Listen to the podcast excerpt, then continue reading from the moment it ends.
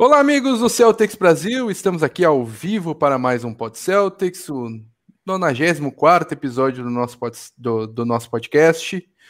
Vamos falar da, da campanha do Boston Celtics na bolha e de como foi a, essa experiência inusitada aí que uh, vimos nas últimas semanas na NBA. Eu sou o Fábio Maleu, âncora deste programa. Estou aqui na companhia de Gabriela Nichini. Seja muito bem-vinda de volta à Cota de Saque Inicial. Obrigada, boa noite, ou bom dia, boa tarde para quem nos ouve no futuro. Feliz de estar de volta depois de um longo inverno e meu destaque inicial vai para o time mais carismático, com o social media mais carismático dessa bolha, que é o Phoenix Suns que fez incríveis 8 a 0 na bolha, mas infelizmente não vai para os playoffs. Mas de qualquer forma, foi um belíssimo entretenimento aí para nós. Aqui também com a gente, meu amigo João Pedro, seja muito bem-vindo. Qual é o teu destaque inicial? Fala pessoal, bom estar aqui com vocês. E meu destaque inicial já vai para minha torcida de amanhã, né? Portland Trail Blazers, Amanhã começam, amanhã, né, a gente está gravando sexta-feira à noite, começam o play-in da NBA. É a novidade é. da bolha.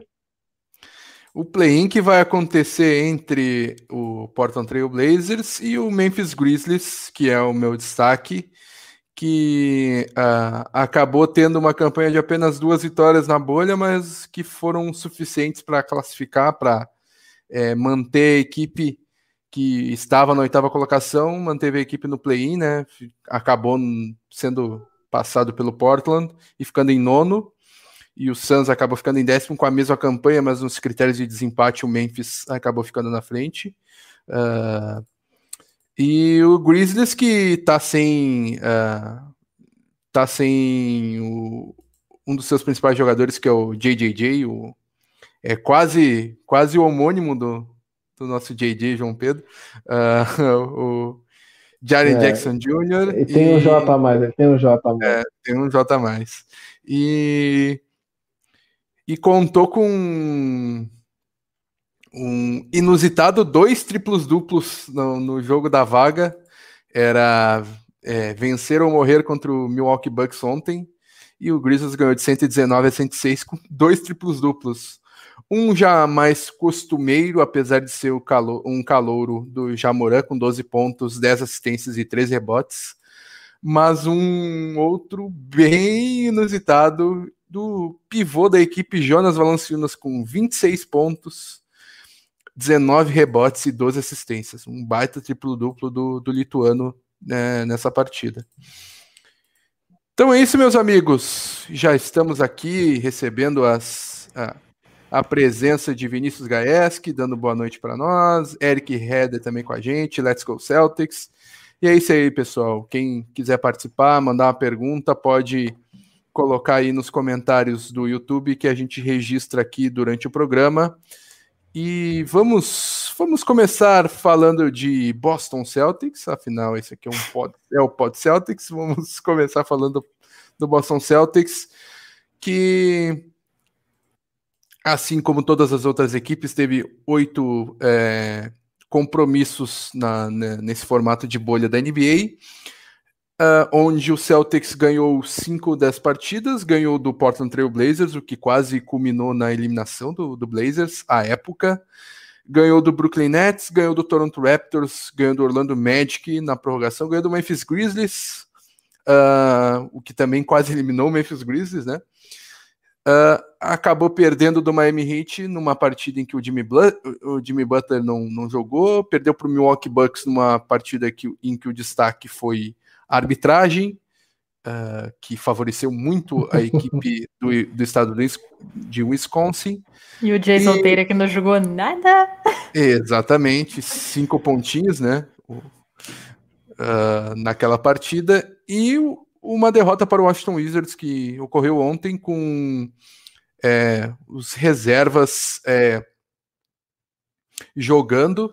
Quero, quero chamar a Gabi para dar uma pincelada nesses jogos aí. Sei que ela tem bastante coisa para falar. Quero, quero ouvir de ti um pouco, Gabi. Então, esses jogos foram Sim, acho que o clima até mais leve, né, do que seria se fosse uma temporada regular no seu ritmo normal. Mas dá para a gente tirar algumas informações daí. É, um jogo assim que me preocupou, o mais preocupante assim, tirando dos Bucks, foi o contra o Miami Heat, que foi uma defesa que deixou bastante a desejar naquela partida. E uma coisa que assim não se fala todo dia, então gravem, mas o Smart fez uma partida bem ruim. Ele foi foul out com 3 e 46 a jogar no terceiro quarto. A gente estava vendo o jogo internamente na equipe do Celtics Brasil e tipo, que? Como assim? Ele já tá foul out no terceiro quarto. Expulso por faltas no, no, no com um, um, quarto e meio para acontecer ainda. É, é, foi sim nada sim totalmente fora das expectativas para o Marcos Smart, né? Mas não apaga o brilho do jogador de maneira alguma. E como o Fábio falou, num jogo que o Jimmy Butler não jogou, então se esperava mais do Celtics nessa partida. Mas vamos falar de coisa boa? Começo pelo ruim, mas eu acho que essa campanha na bolha teve mais destaques positivos do que negativos. Então teve o nosso trio Hayward, Tatum e Brown todo muito forte. Em algumas partidas um deles apareceu mais do que o outro. Então acho que esse trio foi bem positivo. E outro destaque interessante também dessa bolha foi que o Robert Williams ganhou muitos minutos aí contra o Brooklyn, ele fez 18 pontos e, e ele foi aproveitado pelo Brad Stevens nos dois jogos seguintes, contra o Toronto e contra o Magic. E no jogo de ontem, que foi contra o Washington, em que não tinha cinco, os cinco titulares do Smart, né? Eles foram poupados. Robert Williams também ganhou seus minutos, então é um sinal de que ele vai entrar na rotação aí para os playoffs, tirando minutos do Enes Kanter. E acho que é isso. Vou deixar mais para vocês. como, é, como é que a gente gosta de chamar o jogo do Celtics contra o. Uh, com, com, com o terrão. É, com terrão, com, com é o... reserva jogando. É o Kalil Day. Em homenagem ao nosso querido colega de Celtics Brasil, Calil, que adora ver a turma do Terrão jogando. É, exatamente. Fã número um, um do Tacofol. É, tem um fascínio por jogadores por jogadores ruins. É. É, eu, eu ia emendar uma piada, mas eu vou poupar o JJ dessa, mas ele vai. Lá vem, lá vem ele, ele vem, ele não aguenta. Vai, cara. vai, hoje é sexta-feira, termina a semana, termina a semana, vai, vai. O Calil tem um fascínio por jogadores ruins, tanto que ele torce para o Botafogo. Com, com isso eu chamo o nosso botafoguense, João Pedro, para falar o que, que ele achou do, do Celtics na bolha. Não, sexta-feira o cara vem com essa, não dá não. Quer... É. Ai, vamos lá de Boston. Rapaz, eu a gente entrou aqui na, naquele dia, a gente fez um, um pós-jogo contra, o, contra o Bucks, e foi um jogo que eu critiquei um pouco o, o time, né, e o Jason Tatum em particular, mas o time todo também me pareceu um pouquinho desligado ainda no retorno. É, daí a gente teve um jogo seguinte contra o Blazers, que aí o, o time deslanchou no primeiro tempo, mas aí deu aquele famoso apagão, Brad Stevens não quis chamar tempo, falou deixa o pessoal se resolver por aí, que eles se resolvem, deu para resolver. Quase que o Lillard levou o jogo, mas deu para deu para resolver. E cara, um jogo que eu gostei muito foi o jogo contra o Toronto. Gostei muito, mas eu tenho uma dúvida, eu não sei se é aquele dia que deu tudo certo para a gente deu tudo errado para eles, ou se de fato a gente teve uma resposta para o esquema tático do Nick Nurse. Eu acho um pouco disso, tá? Não acho que foi simplesmente que a gente jogou muito, deu tudo certo para a gente, para eles deu tudo errado. É, eu não espero num, numa possível semifinal de conferência que, que o Raptors erre tantos é, arremessos quantos, ele, quantos, quanto eles erraram no, no jogo, mas me deu mais esperança. Tá? Era, um, era um time que eu tinha um pouco de receio de encontrar nos playoffs, mas esse jogo me deu esperança. É, o e Brad Stevens até falou que esse jogo não significa muita coisa para os é. playoffs, né? Que é pezinho no chão. É, pois é. É difícil não deixar a torcida empolgar, né? É, é difícil. Eu, por, eu, por exemplo, fui um dos que, que empolguei. Mas. E aí, o restante dos jogos foi muito bom para, como a Gabi falou, para rodar o time, né? É, dar tempo para a molecada. É bom a gente saber. Claro que playoffs a gente entra naquela rotação de oito, nove jogadores, mas é sempre bom saber se numa possível lesão, a gente sabe que, por exemplo, o Hayward vai ter que sair da bolha quando os playoffs avançarem um pouquinho mais, se a gente ainda tiver na competição, vai ser importante achar um substituto para os jogos que ele for perder. Então, foi um bom teste, né? O jogo contra os reservas do Wizards foi bem sofrido. Confesso que eu não consegui terminar de ver o jogo, mas é um bom teste. É um bom teste. Wizards que conseguiu a proeza de ser passado por Charlotte Hornets e Chicago Bulls que estão em casa desde março. a matemática tem dessas, né? É, pois é. é. A matemática tem dessas. Mas acaba que é, não muda o posicionamento de draft por causa disso, mas que no, no aproveitamento eles foram passados, isso é bem verdade. É, inclusive, acho que até o site da NBA não estava esperando muito isso, né? Nos primeiros dias botaram o Hornets eliminado na frente mas depois consertaram. Isso, exatamente. Era só um. Para quem é da TI aqui, que nem eu, eu também tinha só um order by aproveitamento ali, tiveram que fazer um enjambre. Uh, deixa eu registrar aqui a pergunta do Eric Heder, botar na tela para nós aqui. Vocês acham que só o, o Bucks é mais forte que o Celtics no leste? Porque eu acho que. Vou entrar um pouquinho nesse assunto, na minha opinião, o Raptors tirando o Suns, foi a equipe que melhor jogou e que mais é, tá bem preparada nesse, nessa bolha. E acho que é uma ameaça bem, bem real aí no leste que uh, eu acho que é mais no Brasil que não, não tem, não estão se dando tanto valor assim pro, pro, pro, pro Raptors de repente, porque, por exemplo, na ESPN americana eles colocam colocaram nas duas semanas o Raptors como número um no Power Rankings, né? Power Rankings semanal. Nas duas semanas consecutivas, o, o Raptors foi o número um.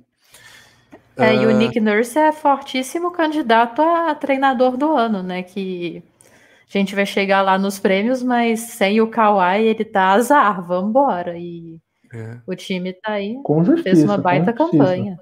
Então é, é fortíssimo candidato. Exatamente. Uh, e, e, ele perde o seu principal jogador e consegue manter o time acima das 50 vitórias numa temporada mais curta. É excepcional o trabalho do Nick Nurse. É, e até a parada tinha uma campanha melhor do que aquele time do, do Raptors de Kawhi no mesmo período. Exatamente. E nas mãos do Nick Nurse, né?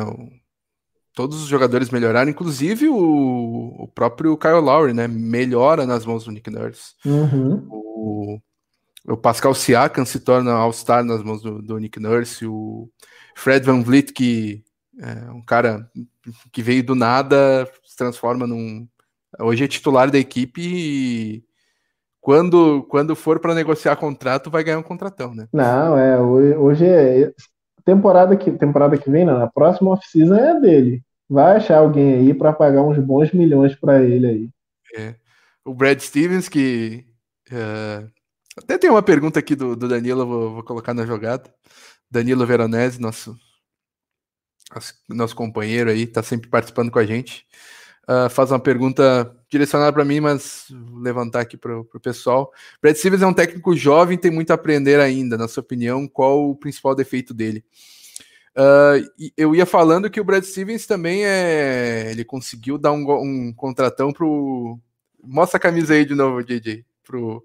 O Portland deu 18 milhões por ano pro, pro Evan Turner, né? Depois de jogar pelo Celtics.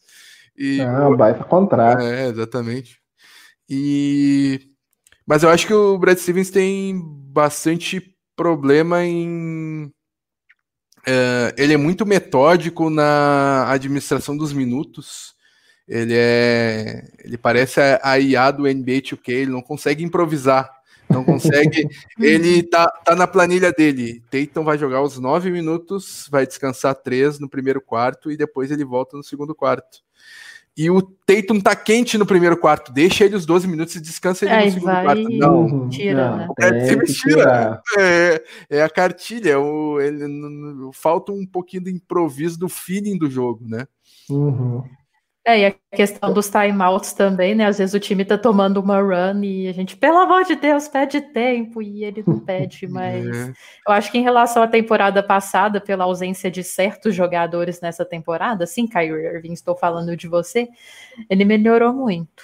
Eu vejo, sei lá, acho, acho que ele tá É, melhor. exatamente. Isso de gestão de elenco foi um problema do Celtics temporada passada, que É. esse ano eu vejo melhor. Saiu um cara tóxico que tu citou aí, eu não, não gosto de citar o nome dele, o ex-camisa 11, e entra um cara como Kemba Walker, que por dois, três anos consecutivos ganhou o prêmio da NBA inteira como é, jogador mais. é, é, eu, não lembro o nome do prêmio, assim, mas é o jogador mais amigável, mais. É, o mais carismático. Uhum. Isso, exatamente. É o brotherzão da NBA. É, exatamente. Esse é o Kemba Walker, que também, pô, não é só por isso que ele tá no Celtics, né? Cara All-Star, pontuador. Não, não teve uma, uma primeira temporada que a gente esperava um pouquinho mais. Na real, no começo da temporada ele tava bem, eu acho que na, na- desde que ele teve a lesão, eu acho que ele tá jogando lesionado ainda, tá, tá né, né, nessa bolha. Ah, não sei se ele ainda tá com restrição de minuto, né? Mas É. back-to-back que ele não jogou. Exatamente, ele entrou na bolha com restrição de minutos, não jogou back-to-back, como, como a Gabi lembrou agora, e, e, e ele, mas ele, diferente do, do Kyrie Irving, ele não, olha aí, falei o nome dele, puxa, puxa vida, Já era. ah, já era, é ao vivo, quem sabe faz ao É, agora É, o Valdemort Ah, vai te pegar. É, é, o Voldemort vai me pegar. Ah, e aquele que não pode ser nomeado. Ah, mas na, na época do, do Kyrie Irving, o, o Boston Celtics, centra, mesmo com o Kyrie Irving mal, as jogadas eram centradas nele. Na, é, na, na série de playoffs contra o Milwaukee Bucks, o Kyrie Irving teve um 8 de 24, 7 de 25, 7 de 23. E, cara, arremessar mais de 20 arremessos, acertando 7, 8 apenas. Cara, se tu não tá num dia bom, tu passa pro lado. E o Kemba Walker sabe fazer isso. Uhum. Ele. Às vezes não, não, é, é, é, não, é, não é nem ele que pa, não, é, não é nem o passar a bola, mas também o chamar a atenção na marcação. Se o, o Tatum tá quente, o Tatum tá quente na cabeça do garrafão, vai o que tu vê o Kemba Walker puxando a marcação para a zona morta para deixar mais espaço pro, pro, pro Jason Tatum é, fazer a jogada individual e de repente infiltrar com um bloqueio muito bom do Tais e tudo mais. Eu acho que é, mesmo que individualmente números em pontos por jogo e tudo mais ele não tenha todo esse impacto, eu acho que a chegada do Kemba Walker tem um impacto positivo no time de ser esse cara brotherzão que a gente falou, mas também é um cara é, duas vezes All-Star, que duas ou três até, uh, All-Star, é, é um, um dos melhores armadores da NBA, e ele sabe que quando não tá num dia bom, ele sabe é, ajudar a equipe. Ele até, quando, quando deu as primeiras entrevistas como jogador do Celtics, ele até falava muito sobre isso, né? O pessoal falava, ah, lá em, em Charlotte você tinha muita bola, você sempre arremessava, você era o cestinho do time e tal. E ele falava, cara, graças a Deus que eu tô indo para um time que tem outros arremessadores, outros pontuadores, que eu não preciso fazer isso tanto. E, tipo, me, me pareceu muito bem que, tipo, não só ele era tava afim de fazer, mas como ele queria fazer. Ah, Ele sim. Deve cansar, né? Cara, 82 jogos, o cara arremessando 15, 20 bolas por jogo é cansativo. Arremessando num time que nunca foi para os playoffs. Né? Ele, ele, ele Exato. vai ter sua primeira partida de playoff na segunda-feira. Segunda-feira será a estreia de Kemba Walker nos playoffs. Um cara que acabei de confirmar aqui quatro vezes All-Star. Eu tirei um All-Star dele. E ano passado, confirmei aqui também, uh, foi do terceiro time de toda a NBA. Então, um dos uhum. seis melhores guards da, da liga na última temporada. Uh, e o, o, núcleo jovem do, do, do, do Celtics é, deu boa resposta, né? O Jason Tatum e o, e o Jalen Brown também. Mas quem mais me chamou a atenção né, nesses oito jogos foi o Gordon Hayward. Eu acho que o Gordon Hayward é a, a, grata e boa surpresa dessa, dessa bolha no Boston Celtics. Já sabe o segredo, né?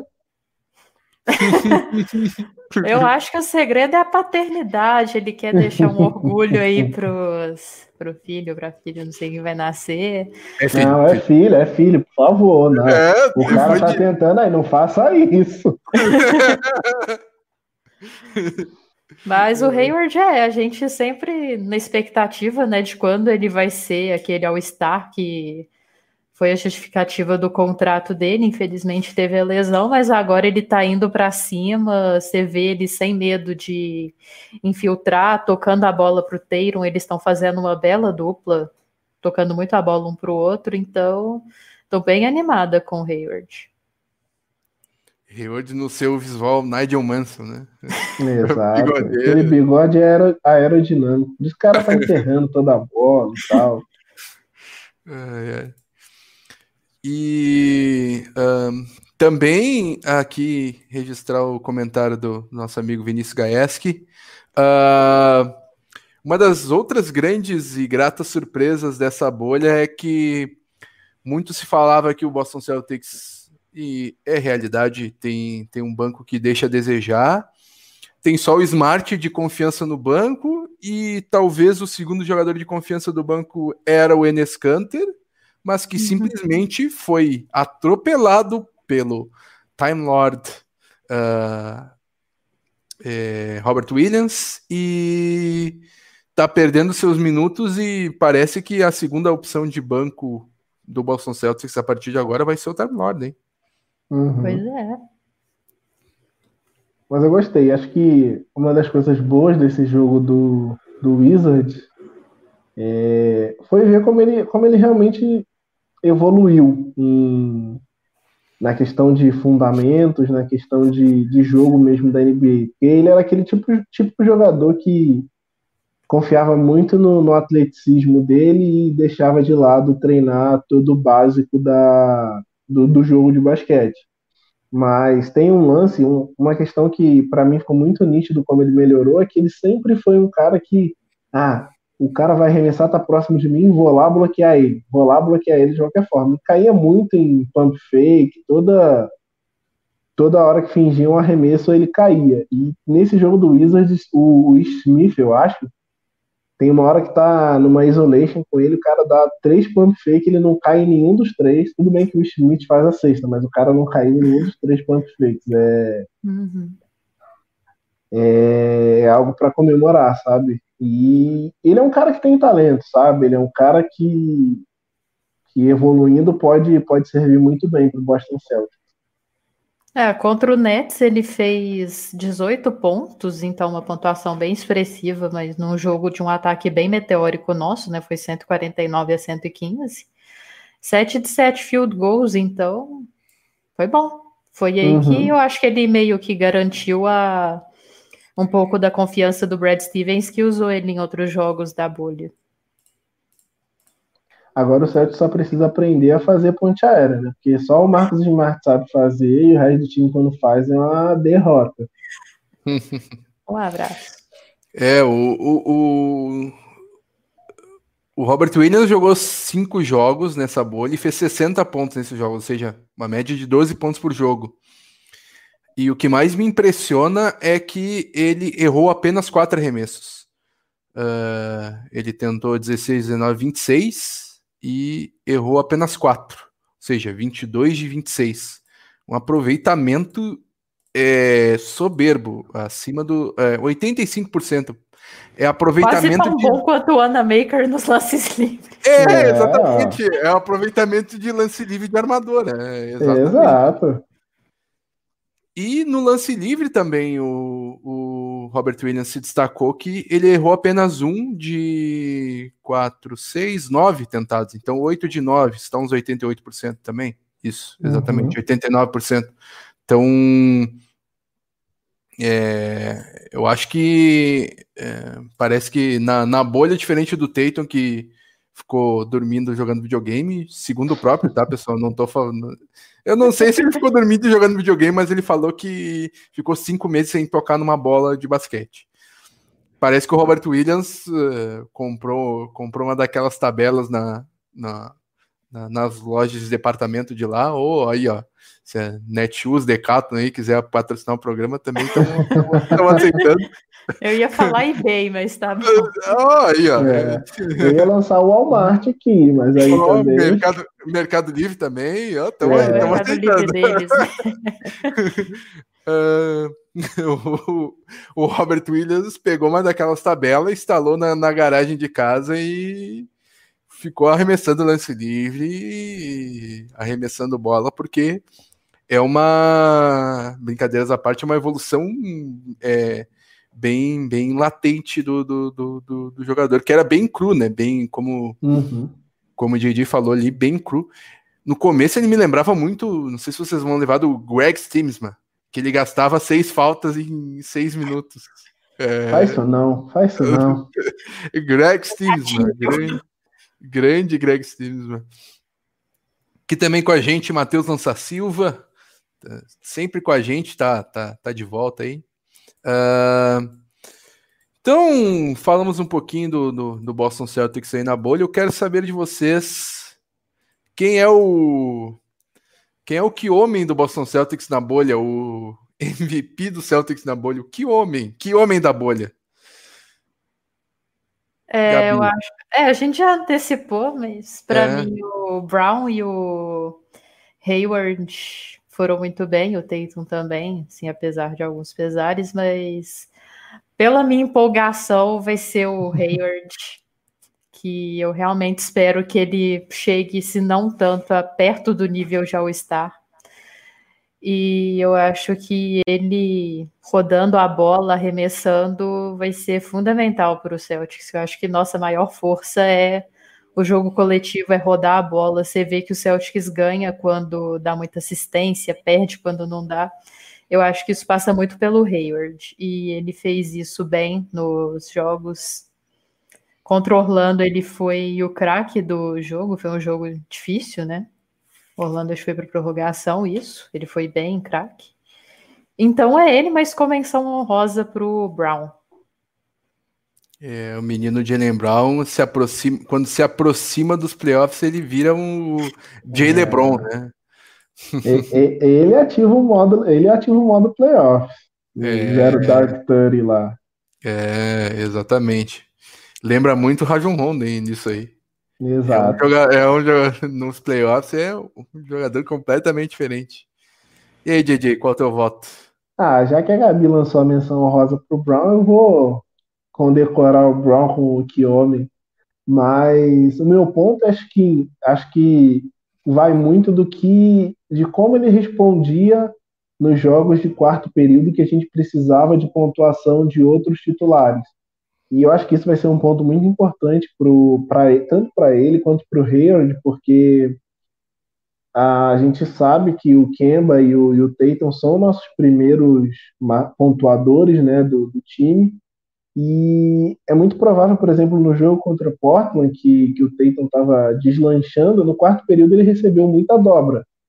E, e, ele soube ser maduro de passar a bola, e no período que estava tudo, o mundo acabando, ele recebendo dobra, o Jalen Brown recebia a bola lá, um pouco de liberdade e matava. É isso que a gente vai precisar nos playoffs. Acho que se a gente continuar, se a gente continuar jogando com os nossos quatro principais jogadores muito ligados, é, a gente é sério candidato. Então, acho que essa participação do Jalen Brown e tanto do Hayward também de tomar, dominar o jogo na hora que precisa, porque tanto o Tatum quanto o Kemba ou estão tendo jogos ruins ou estão tomando dobras, é, é essencial para o nosso sucesso. Uh, antes de dar meu voto, quero registrar aqui o comentário da galera. Rod Swords votaria no Smart como o nosso que homem da bolha. Vinícius Gaeski acompanha o JJ dizendo que uh, o, o que homem é o Jalen Brown dentro e fora da quadra. Que homem. E, Não, isso é, ah, é fora da quadra é. Fora da quadra ele é o que homem da NBA, tá louco? É. O cara vai ser presidente da, NBA, da dos Estados Unidos um dia. É. Porque ele é vice-presidente da, da associação da, já. É, né? isso. Uh, onde o LeBron é o presidente da associação de jogadores, o uhum. Jalen Brown é, é, é o vice-presidente. Um dos vice-presidentes, né? São seis, eu acho. Uh, aqui também com a gente, Caroline Bacelar, diz que adora nos assistir. Muito obrigado. Obrigada. Valeu. É, e diz que é apaixonada no Tatum, mas o Gordon tá demais. Acompanha daí a, a Gabi no voto do Gordon Hayward e eu vou, vou acompanhar também. Nosso querido. tu nosso tá querido, maluco? Nosso Papai bigode grosso. nosso querido bigode grosso, Gordon Hayward. Eu estava le levantando aqui as stats dele. Ele nessa bolha está com 19 pontos e 7,5 rebotes de, de média. Uhum. Uh, tá assumindo, a, a, assumindo o jogo em várias oportunidades, defendendo bem, atacando bem, arremessando bem. Acho que é, é a boa notícia. Talvez não seja o, o cara que mais pontuou pelo Celtics nesse período, ou que é, mais fez pelo Celtics, mas é a grata e boa surpresa, então vou acompanhar esse voto e vou condecorar ele com, com que homem da, da bolha aí. E tam, agora o nosso prêmio não tão, não tão bom, mas igualmente uh, uh, igualmente icônico, o nosso prêmio Tia Neide de pior jogador da bolha. Quem que vai ser o Tia Neide para vocês? Começar por ti agora, JJ. Pô, eu não vou ser injusto, não vou botar nenhum dos garotos, porque quase não jogaram. Então, minha escolha se tem sete pessoas aí. Cara, eu acho que o meu Tia Neide vai pro, pro Enes Kanter. É, ele tinha o claro papel de ser o backup do, do Thais, de ah, quando o jogo do, do, no jogo de pivô fosse mais físico, ele entrava para poder resolver, para poder segurar os caras, e não foi muito que a gente viu ele em alguns, em alguns jogos. Acho que do Portland, principalmente, o Nurkic é, jogou bastante. farinha. É, pois é. E, e até acho que no jogo contra, contra o Magic também ele sofreu bastante. Então, para mim, o Tianade vai para ele. Não que eu acho que alguém mereça tanto assim, mas tendo que colocar um é ele. E para ti, Gabi? É, eu acompanho o JJ nessa. Foi é muito difícil falar qual foi o pior jogador do Celtics nesse período, que foi um período com mais destaques positivos do que negativos, de um modo geral, mas eu acompanho o JJ que o Enes Kanter deixou um pouco a desejar, tanto que, como a gente já falou exaustivamente aí, o Robert Williams se apareceu muito em função disso, né? Em função de do Enes Kanter deixar a desejar. É, eu vou, vou acompanhar o, o o voto de vocês, apesar de os números uh, não concordarem conosco, tá? O plus-minus do, do Enes Kanter na bolha é um negócio de maluco. Uh, contra Portland foi mais, mais 16, contra Memphis mais 12, contra Orlando mais 7, contra Brooklyn mais 7, contra Miami mais 4 e contra o Washington, que a gente perdeu de 6 pontos, ele foi mais um. Uh, então ele foi positivo em todos os jogos da bolha, então até corrobora com o que o JJ estava falando de que não tem lá um grande candidato uh, para esse prêmio, mas eu concordo com vocês que é, talvez esse Tia Neide seja muito mais por o Robert Williams estar atropelando ele do que propriamente por ele ter jogado mal. É um, um Tia Neide uh, por causa do desempenho bom de outro jogador, mas uh, eu acompanho vocês. Três votos no, uhum. No Enes Kanter. Registrar aqui também o comentário do Vinícius Gaeski, que. É, eu ia uh, falar isso. É, tia Neide para o nosso amigo Odielei, que tem sempre um lugar cativo nesse prêmio. Que simplesmente num time que briga por título não pode ter minutagem. Ah. Oh, o Renato também falando, votem logo no Gelei. Olha aí, ó. O pessoal não gosta do, do, nosso, nosso menino Jesus. Menino Jesus. Jesus. Mas nem sei falar o nome dele, mas é, começa com Jesus. É Jesus, Jesus Semi, sei lá. Semi, mas tem é. Jesus no nome. Ah, é. Ah, ah, então, vamos fazer os nossos votos aqui bem rápidos de é, dos prêmios da temporada. Uh, a começar por algo que a gente já citou e que eu acho que vai ser unânime, a gente não vai precisar entrar muito. Técnico da temporada. é o nosso querido Nick Nurse. Né? O brabo. É. O homem Segundo... que faz as melhores caretas no banco. Eu diria que é o segundo maior enfermeiro do mundo atualmente, porque o maior enfermeiro do mundo é o que descobriu a vacina lá, o enfermeiro russo. Descobriu a vacina para a Covid. é, não, tem que fazer umas piadinhas, é, piadocas de praça aqui, já que nosso amigo Thiago Paixão não tá por aqui para ser o, o alívio Pô, cômico do... Paixão, volta, Paixão, tô com saudade de você, O alívio Beijo. cômico do programa. Boa. Ah, é. E é, sexto homem da temporada, quem, quem seria esse voto para vocês? O prêmio Low Williams que é. esse ano acho que o Low Williams não é favorito, né? Mas é. favorito para esse prêmio é o colega dele, o Montrezl Harrell. O que, que, vocês acham? É, eu vou seguir na mesma linha. Eu, eu sempre acho que o Low Williams está ali para ganhar esse prêmio, mas, mas para mim eu vou de Montrezl Harrell também. É, eu vou mudar um pouco é, o voto e vou em Dan Schroeder.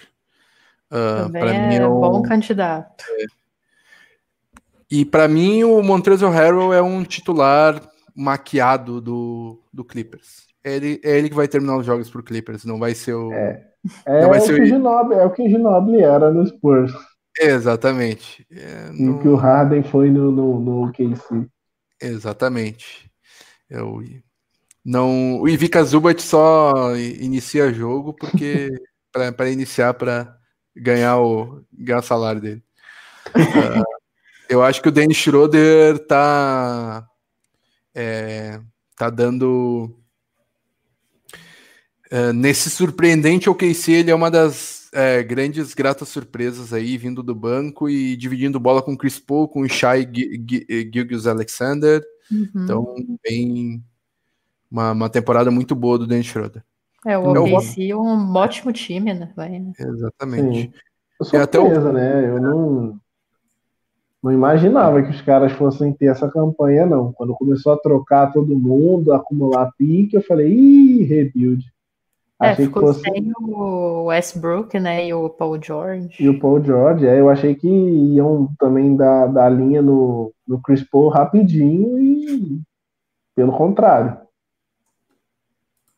É, e, e o que é mais engraçado, né?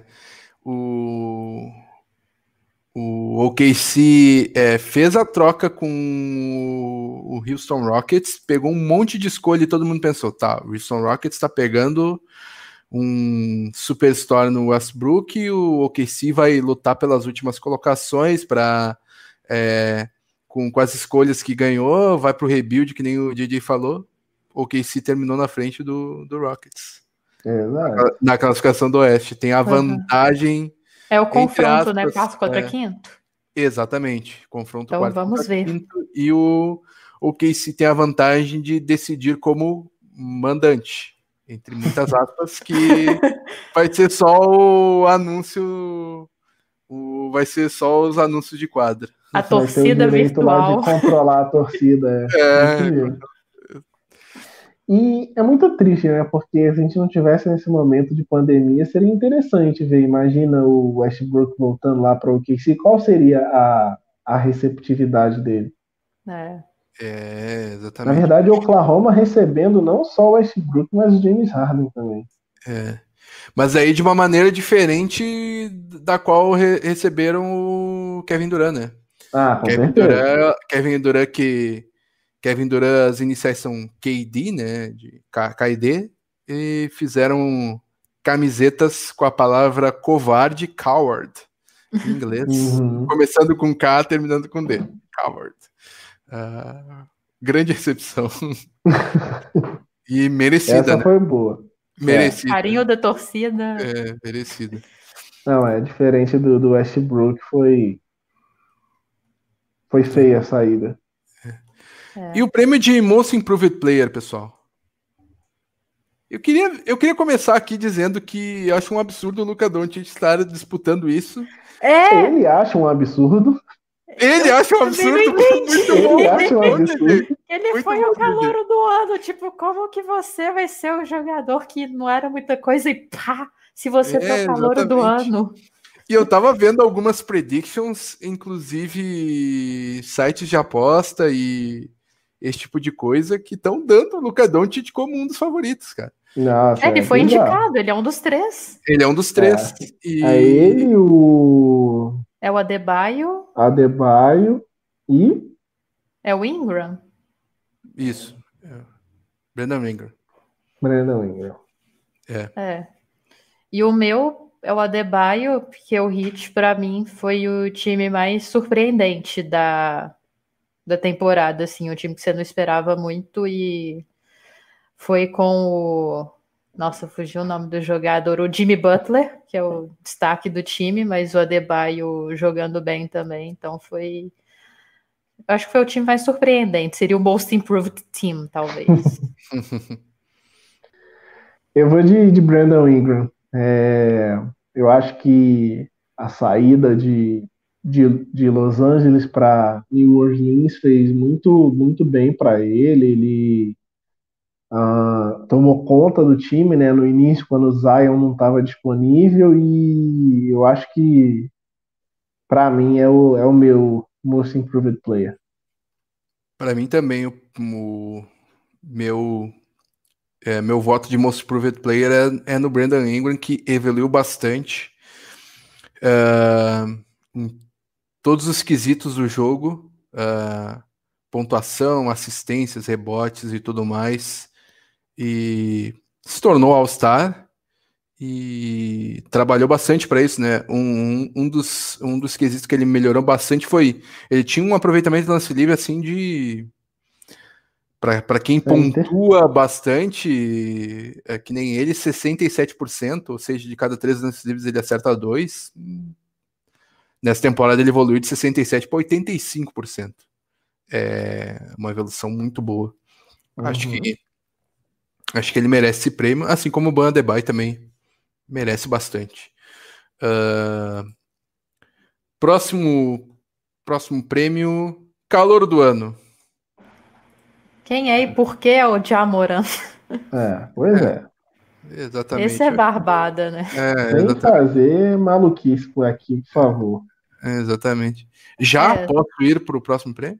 Já pode ir. Eu só quero falar que se esperava, assim, no draft que ia ser o Zion, né? Mas o Zion teve lesão, teve uma série de problemas, daí, sim, foi uma quebra de expectativa em relação ao começo da temporada, o que não teve ano passado, que acho que todo mundo esperava muito do Doncic, mas, uhum. sim, pela temporada não tem muito o que discutir mesmo.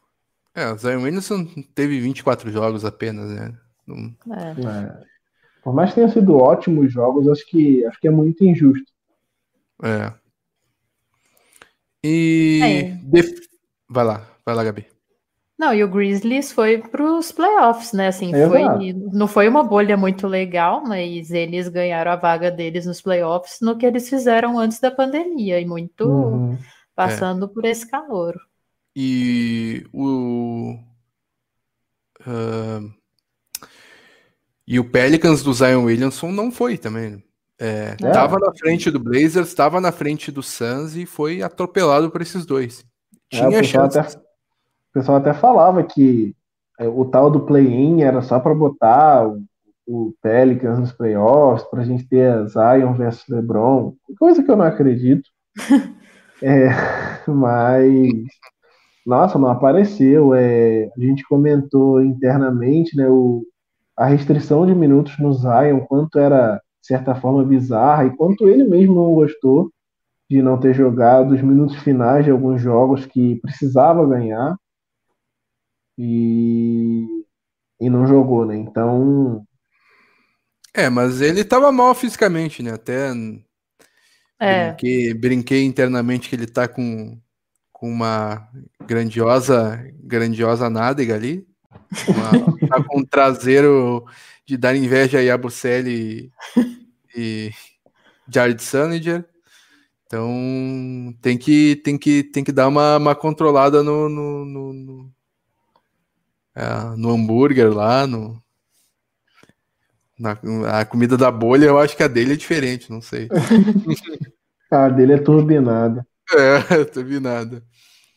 Uh, registrar aqui o, o, uh, o, o, o Rod Swords e o Renato estão discutindo aqui. O, o Rod levantou é, o, ninguém esperava algo do calor do Knicks. Time ruim, ele teria a, teria a bola o tempo todo. Daí até o Renato responde que é o RJ Barrett. Ah, e... foi terceira escolha, né? Exatamente. Assim. E é, não, não, não, não foi bem e bizarro que esperava-se muito dele e a uhum. primeira impressão é, é, é, muito ruim e, sinceramente, o Knicks é um, um, grande cemitério de jogadores, né? Impressionante. Não, o Knicks não ajuda. É. é. pois é, isso que eu ia falar. Eu acho que tem uma parte dele, assim, de transição do college para NBA que não foi tão boa, mas felizmente o cara caiu no, no pior lugar do mundo para se desenvolver, né? Então, é. acho que isso atrapalha bastante. E o Renato também uh, vota no Moranda Massa, olha aí. E prêmio de defensor do ano, pessoal. Uh, o que, que vocês acham uh, que, que, que vai ser o, o defensor do, da temporada? Quem vocês acham que vai ser o defensor? Sem Marcos Smart, sem graça. Não, com o Rudy Gobert, de novo. Todo ano ele vai. É, pois é. Eu... eu acho bem discutível, particularmente. Não duvido que ele ganhe, mas sei lá. Mas assim, eu... eu até, eu até acho é. que ele entregou o que ele entregou na temporada passada. Eu não acho assim que, que ele diminuiu. É um negócio que a gente se acostumou. É igualzinho, sei lá, a gente parar pra pensar, sei lá, das 16 temporadas do LeBron, 10 dava para ele brigar próximo para ser o MVP. Acho que o, o, o Gobert sofre muito disso, né? A gente meio que se acostumou com, com o potencial dele. É, exatamente. É, mas o Giannis está forte nessa briga e eu não sei se ele ganha, porque spoiler, ele vai ser o MVP. Mas, é. sei lá, eu gosto do. Vão me ceifar lá no Celtics Brasil, mas eu gosto do Anthony Davis. Eu tô, torcendo para ele. Eu acho que ele merece. E quanto ah, eu voto, DJ? Levou a defesa do. Eu acho que esse, esse, esse prêmio vai ser muito coringa. Tipo, Gabi já começou a falar de MVP aí. Eu acho que se não derem o MVP pro Grego, ele vai cair nesse, nesse defensor do ano. Mas se ele ganhar MVP, dificilmente ele vai ganhar o defensor do ano e vai ficar com o Anthony Davis. Pois é dando até um. Não sei se tu tava no, no, no área que a gente fez isso, Didi, acho que uh, tava, né? Tava, inclusive eu falei isso lá, né? É... Eu, eu acho que eu mantenho, eu acho que vai ser o Coringa, esse defensor do ano. É, pois é. No ar o podcast é um outro podcast que eu e o Didi também participamos, só para deixar explicado aqui. Mas lá eu disse que 2020 vai ser igual a 1988, quando o Michael Jordan unificou os prêmios de defensor do ano e MVP. Eu acho, é, que é o que. Isso aconteceu duas vezes, né? Uma foi o Michael Jordan e a outra eu não sei. Acho que aconteceu uma vez só. Dois... Com, o, acho com o Jordan em 88. Mas, tá. É, pode, pode ser, mas é, o que eu lembro é do, do Jordan em 88. E eu acho que é merecido, acho que o Bucks foi uma das melhores defesas, se não a melhor, eu poderia olhar os números aqui, mas é uma das melhores defesas da temporada. O Antetokounmpo tá defendendo um absurdo, mais que o Anthony Davis, é, talvez mais que o Rudy Gobert, como, como o DJ falou, né, a, a, a régua do Rudy Gobert tá muito mais para cima, né, a barra. Uh, é.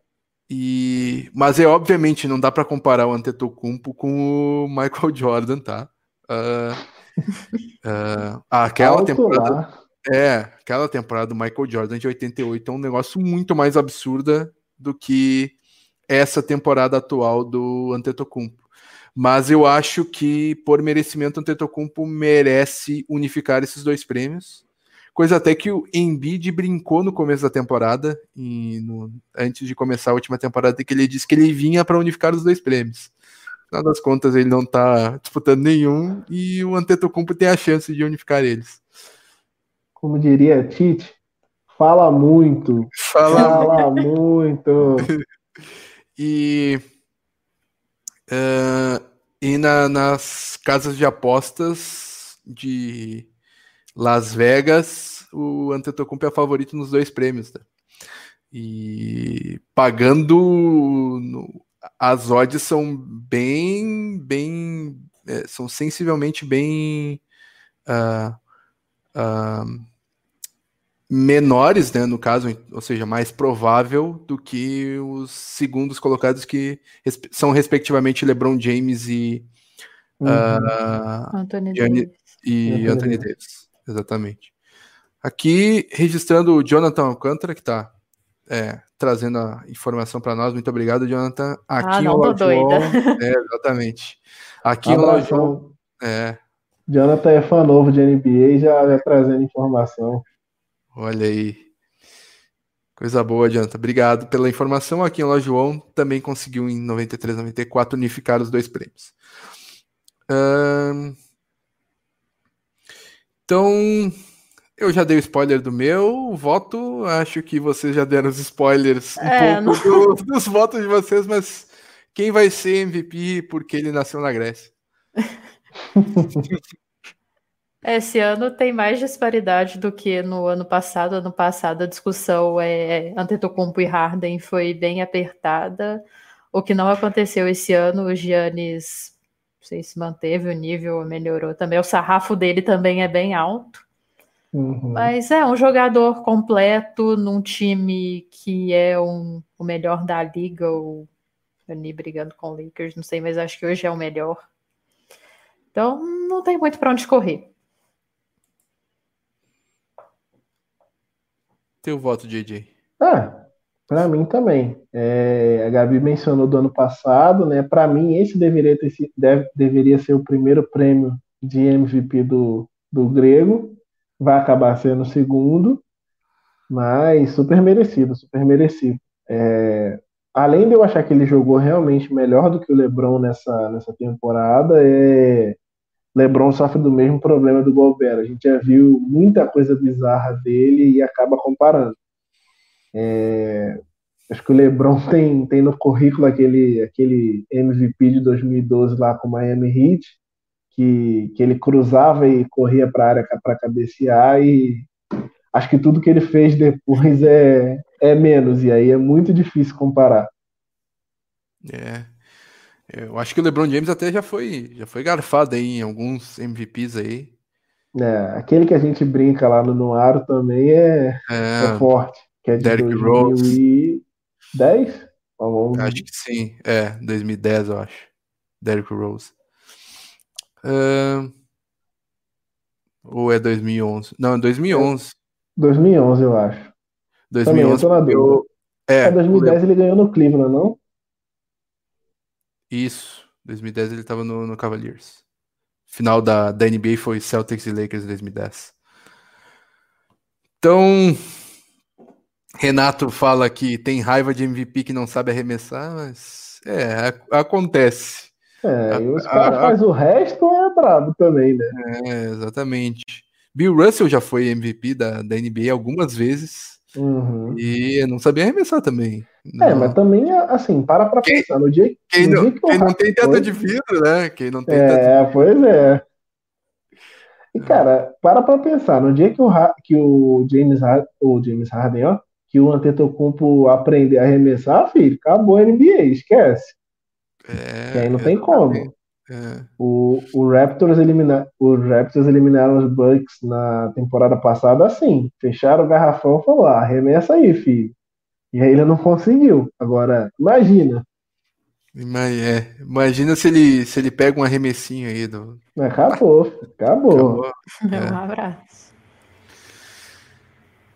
Para fechar o programa, vamos fazer um pouquinho é, uma prévia bem é, passar por cima do, do que a gente espera para o confronto de pós-temporada que teremos na primeira rodada contra o Philadelphia 76ers. Uh, o calendário da temporada da, da série é segunda-feira, dia 17 de agosto, às 7h30, horário de Brasília. Começa com um mando de quadra, entre aspas, do Boston Celtics. A diferença vai ser que vão falar From Duke, number zero, Jason Tatum. E daí no, nos jogos de mando do Philadelphia é Jason Tatum.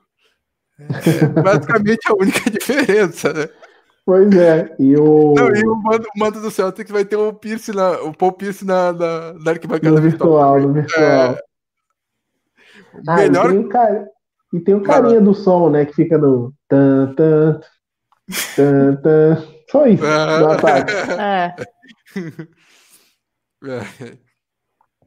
Uh, então o calendário é segunda-feira às sete e meia, quarta às sete e meia, sexta às sete e meia, domingo às três da tarde. Se necessário, teremos jogos na terça, na quinta e no sábado. Ou seja, é um jogo, o dia um, dia um jogo sim, o jogo dia sim, um dia, dia não. sim, um dia não, exatamente. é. Me compliquei aí. uh, e aí, o que vocês esperam? Palpites para o jogo de segunda e para a série? Quero ouvir um pouquinho de vocês. Bom, não tem como a gente falar dessa série sem falar da ausência do Ben Simmons, que que pena, fico triste com uma notícia dessa. Insira aqui o meme do foguete. Mas é uma ausência que com certeza vai ser muito sentida pelo nosso adversário. Ele é um defensor muito completo, ele marca em várias posições do campo. E assim, não tem um substituto à altura, né? Então vai ser uma ausência muito sentida deve sobrecarregar um pouco a Embiid, então por isso acho que a gente pode se animar um pouco. Eles vão ter um pouco de dificuldade de marcar a gente. Uh, o contra desse matchup é, passa pela lei do ex um pouco, que é como nós vamos marcar o Embiid, porque quando o Hofford estava no time, ele botava, ele chegava em casa, tirava do bolso a chave, a carteira, o celular e o Embiid. Agora a gente não vai ter isso, né? Ele foi para outro lado. Mas eu acho que a gente tem mais vantagem do que desvantagem. Então, vou botar um 4 a 2 pra gente. JJ? Eu acho que é, é tão imprevisível, né, pra gente botar alguma previsão, porque a gente não sabe o que, que, que significa um jogo sem torcida. Mas eu acho que analisando de um outro ponto, eu acho que os Sixers têm mais a perder do que a gente num, num cenário como esse. É, se a gente olhar lá o, o, o retrospecto, né, o, o quanto como estava a campanha dos Sixers na NBA, eles tinham uma campanha em casa fantástica. Se eu não me engano, perderam 5, 6 jogos, menos de 10 com certeza. E pelo contrário, fora de casa era tenebroso. Então, assim, o objetivo deles sempre foi ter pelo menos algum mando de quadra. Que, não, que eles não, não conseguiram, né? Mas hoje não, não, não importa tanto. É, chutaram então, balde também, né? É, pois é. Depois chegou uma hora que não tinha como. Então eu fico pensando se essa falta de torcida vai vai fazer falta para eles, né? Tipo, esse, esse empurrão da torcida vai fazer falta para eles ou não, vamos deixar. É, acho que aí a gente vê um ponto muito, mas olhando time, time, é, elenco por elenco, a gente vê muito a altura do 76ers, né? Um time muito alto e em comparação com acho que a velocidade que o Celtics tem e principalmente o ataque de perímetro. É, se, o, se o Sixers leva vantagem no, no garrafão, e eu acho que leva, é, falta muito opções de perímetro. Claro que com essa falta, com essa saída do, do Simmons, e pode ser um, um teste para o futuro, quem sabe, já correm boatos em Filadélfia que se não der certo esse ano, vão começar a explorar opções para tirar um dos dois o Embiid provavelmente vai vai estar tá cercado de, de arremessadores, né? Com ele jogando no de, de pivô, ele libera o Horford para jogar de, de ala pivô, então assim, talvez jogue com quatro abertos e o Embiid no garrafão. E só que na, na defesa eles não, eu não vejo eles com muitas respostas para as nossas opções de perímetro. Hoje, no time titular do Celtics, basicamente todos os cinco sabem arremessar de três. O que menos sabe é o Tais, e assim, eu particularmente acho que o Tais deveria arremessar muito mais de três do que ele arremessa. Porque ele é bem consistente e, e eu acho que muitas das vezes ele fica assim, cara, eu não, não quero errar aqui e tal. Eu, claro, a gente falou do, do, do Brad Stevens ser bastante metódico, acho que isso passa por ele, mas eu deixaria o, o Tais arremessar um pouco mais. Eu tenho essa mesma impressão, eu tinha essa mesma impressão do, do Aaron Baines que foi pro, pro, pro Suns e. E tá aí ele lançou. Tá aparecendo o J.J. Redick lá no, no Suns. É, ele é o outro Splash Brother. O Splash é. Brother perdido lá do, da, da Austrália. É, exatamente. Então, é... assim, eu acho que a gente tem vantagem, tá? Porque hoje a NBA é um jogo de perímetro muito mais do que um jogo de garrafão. Então o Celtic sai na vantagem com, com isso. O meu grande ponto é, é se a gente vai conseguir pelo menos travar um pouco o Embiid, porque não adianta nada. Eu vi aí nos comentários o pessoal falando que o Robert Williams pode ter minutos contra eles, Isso. mas não adianta, mas não adianta nada. Não adianta nada ele ser igual o, o Steamer lá que a gente falou. É. em cinco minutos o cara tiver quatro faltas, acabou. Acabou a noite dele. É, a gente precisa de, de alguém muito paciente para pelo menos. Talvez parar não seja necessário, mas pelo menos trazer alguma dificuldade. Porque se o Embiid fizer 30, 35 pontos dentro do garrafão e, sei lá, e se eles focarem muito o jogo, o Embiid tem um grande problema de condição física. Se os caras uhum. focarem muito o jogo, ele ficar jogando muito minuto, no quarto período ele não vai ter muita coisa no tanque, e aí a gente está tranquilo. Então, acho que o grande problema do Celtics vai ser se a tática dos caras derem certo. É, em todas as dobras que a gente tiver no Embiid, o cara conseguir colocar a bola no perímetro, os caras destruírem a bola de três. Mas eu tô mais confiante, tô bem confiante. É mais do que se fosse fora da bolha. Cara, eu acho que a gente sai com 4 a 1 aí. E repetindo a última vez que a gente se encontrou. Faz 3 a 0 aí, para não dar aquela varrida feia, os caras ganham o jogo e depois a gente despacha eles para casa. O, até essa pergunta do, do Marco Tulli aí, Robert, Robert Williams poderia ganhar minutos contra os Sixers. Eu acho que ele deverá ganhar minutos contra os sim, Sixers sim. justamente por causa disso. Porque o Tais, o Tais vai sofrer na marcação, vai provavelmente pegar a falta com frequência. E, mas por outro lado, eu acho o matchup do, do Gordon Hayward com o Horford muito bom. Acho que sim, o Celtics tem que explorar isso. A velocidade do Gordon Hayward para cima do, do, do Horford. Uh, o Horford ele é bom como marcando pivô ou marcando jogadores mais lentos.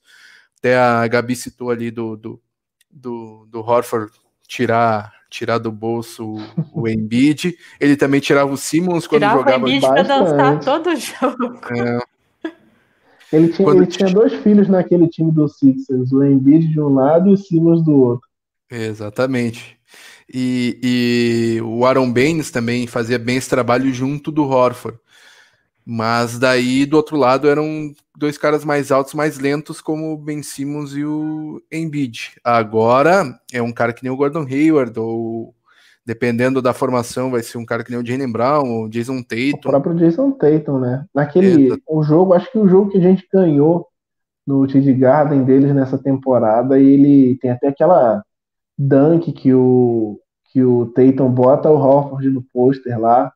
Ele ganha do ganha do Simmons no perímetro e vem e crava na cabeça do Horford. Tudo bem que nesse lance o Horford não estava marcando exatamente, mas é o típico de jogada que a gente vai poder aproveitar, né? Botar o cara para cortar para dentro e na velocidade ele não vai conseguir pegar. Registrar aqui também comentário do Vinícius Gaeski.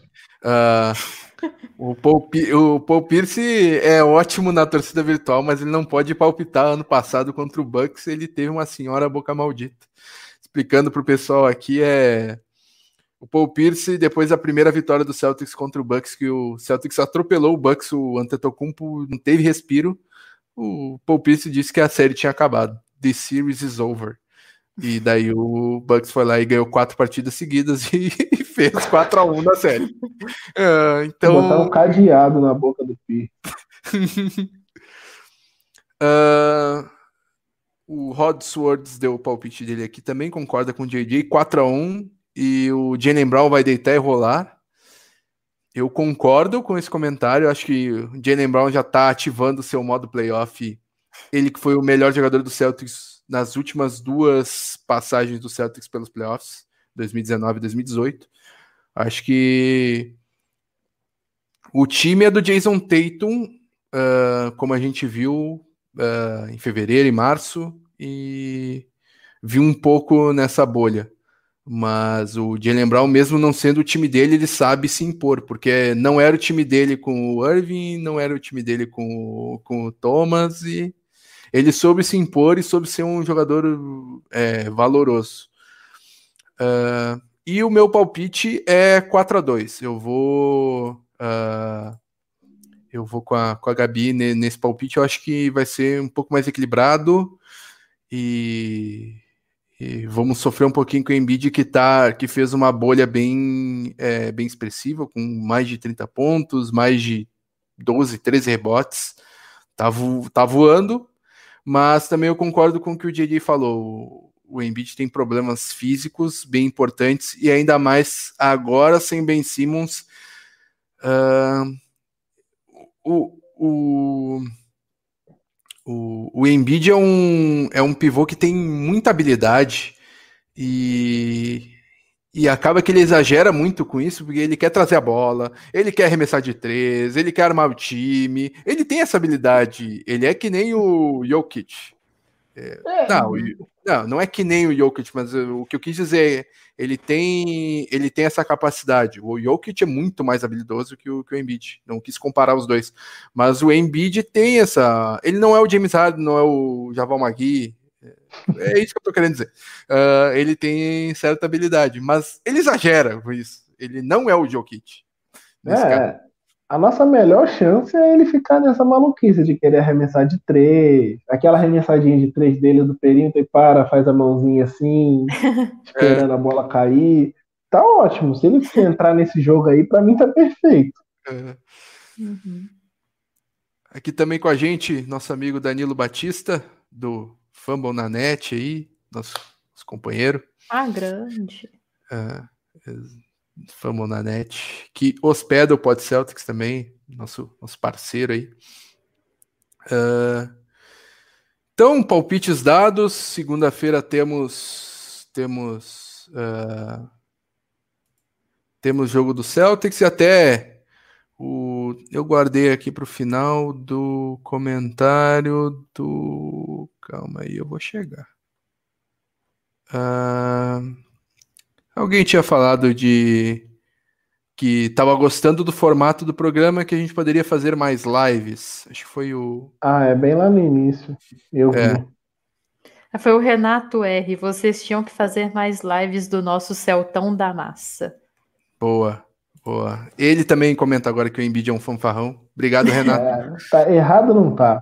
É, vamos, vamos. Essa aqui é desde que voltamos com basquete na bolha, essa segunda live do, do Pod Celtics e vamos continuar e temos, dar um spoilerzinho pequeno aqui, que nesses playoffs vamos ter lives durante os jogos aí, uh, ah, para a gente comentar junto o, o, o, jogo do o jogo do Celtics. Então, fique, fique, fiquem ligados nas nossas redes sociais aí que uh, teremos novidades. Não sei se já na segunda-feira, mas vamos, vamos tentar. Durante os jogos, a gente fazer uma resenha aqui nossa. Olha, ó, segunda tela, segunda tela do, do jogo, comentário do, do Danilo. Uh, olha, o Renato falando, mandar um, mandem um beijo pro Calil. Nosso amigo Calil sempre sempre bem quis pelo pessoal. Não, mandamos um beijo para o Calil quando falamos do jogo contra o Wizards, né? É, é, exatamente. Calil Day. então tá, pessoal. É isso. Muito obrigado, Gabi, JJ, pela, pela parceria aí nesse, nesses últimos 70 minutos. Foi um ótimo programa. Muito obrigado a todo mundo que participou. É, procurei registrar comentários de todo mundo que participou. Coloquei na tela todo mundo. E uh, ah, para vocês que estão é, assistindo ao vivo, se inscrevam no nosso canal no YouTube, visitem nosso site, o. Uh, ah, para quem está escutando o podcast nas plataformas, esse podcast é gravado ao vivo no YouTube, até para ter os comentários do, do pessoal ao vivo, mas também vai para todas as plataformas, como eu disse, né, hospedado no Fambonanet do, dos nossos parceiros do Fambonanet. E uh, acesse o nosso site, o celticsbrasil.com.br, nos siga nas redes sociais. No rodapé do site vai ter uh, Facebook, Twitter, YouTube, Instagram do, da, do, do, nosso site. Tem textos bem legais, o, uh, tem sempre o tempo real no, no, no, no Twitter, é, notícias sempre no Facebook Instagram, tá, tá, tem sempre as notícias que estão que no site. E também siga-nos siga nas nossas plataformas de podcast. Estamos no Spotify, no Apple Podcasts, Google Podcasts e, e é isso. Muito obrigado pela, pela parceria, um grande abraço e que o nosso Boston Celtics consiga é, consiga vencer os jogos aí contra o Sixers para a gente comentar boas vitórias do Celtics na, na, na próxima semana. Obrigadão, Gabi. É, brigadão, Gabi. Brigadão, JJ. Abraço a todos. Tchau, tchau. Abraço, Valeu, noite. pessoal. Amanhã é todo mundo Blazers, hein? Olha aí. Tchau, tchau. Valeu.